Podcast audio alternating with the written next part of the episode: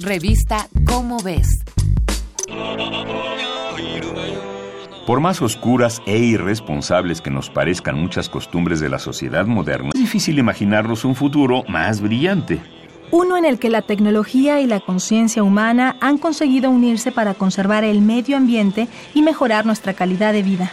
Imaginamos ciudades de edificios limpios y cielos azules, en el que el uso de combustibles fósiles se ha erradicado y todos los automóviles son eléctricos.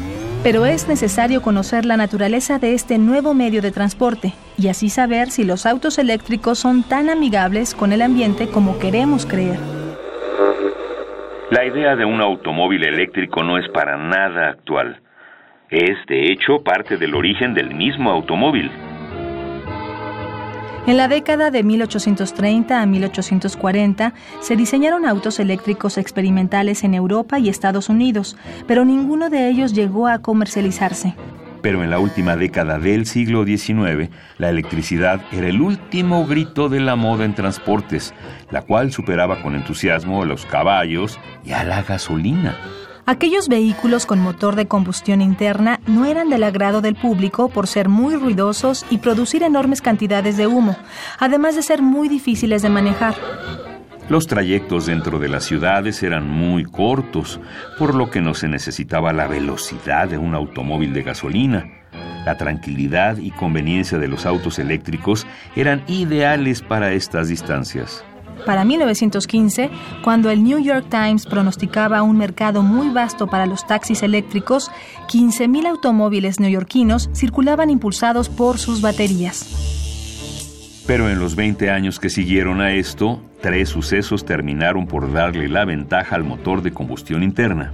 El primero de ellos fue que Henry Ford logró mejorar los automóviles de gasolina y abaratar sus costos. El segundo el hallazgo de enormes yacimientos petroleros en Texas, que provocó una caída dramática en los precios del combustible. Tercero, la construcción de caminos entre las ciudades y las comunidades rurales ocasionó que los trayectos fueran más largos. Las baterías de los autos eléctricos no almacenaban suficiente energía para realizar estos largos viajes, así que para 1935, la primera generación de autos eléctricos había muerto. Las baterías de plomo ácido producen sulfatos y óxidos de plomo que no contaminan el aire por ser residuos de naturaleza sólida que se adhieren a los electrodos. Estas baterías se recargan con energía de un motor de gasolina y reciclan sus propios desechos durante los procesos de transformación de energía. Y como el plomo es, por naturaleza, dañino para los seres vivos, cuando este tipo de baterías han concluido su tiempo útil, se utilizan para fabricar nuevas baterías, por lo que no terminan en un tiradero. Sin embargo, no son el tipo ideal de baterías para un auto eléctrico, pues duran menos que un tanque de gasolina y son muy pesadas. Los automóviles eléctricos actuales utilizan baterías de iones de litio que poseen un electrodo muy ligero de grafito con litio intercalado. Este electrodo o ánodo lleva a cabo un proceso de oxidación que complementa el proceso realizado por un cátodo a base de, por ejemplo, óxido de cobalto al recargar la batería, se invierten las reacciones de los electrodos, lo que provoca que sus compuestos se reutilicen sin producir contaminantes. Sin embargo, aún falta ver el impacto ambiental que tiene la fabricación de baterías, que según algunos estudios podría ser elevado. Como una primera línea de defensa medioambiental, los automóviles eléctricos se presentan como una opción viable, aunque muy costosa.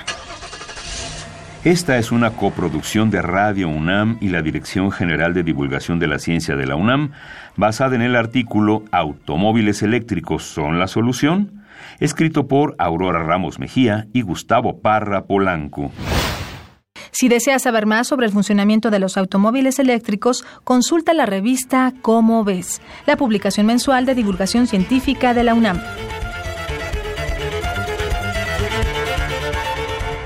Revista Cómo ves.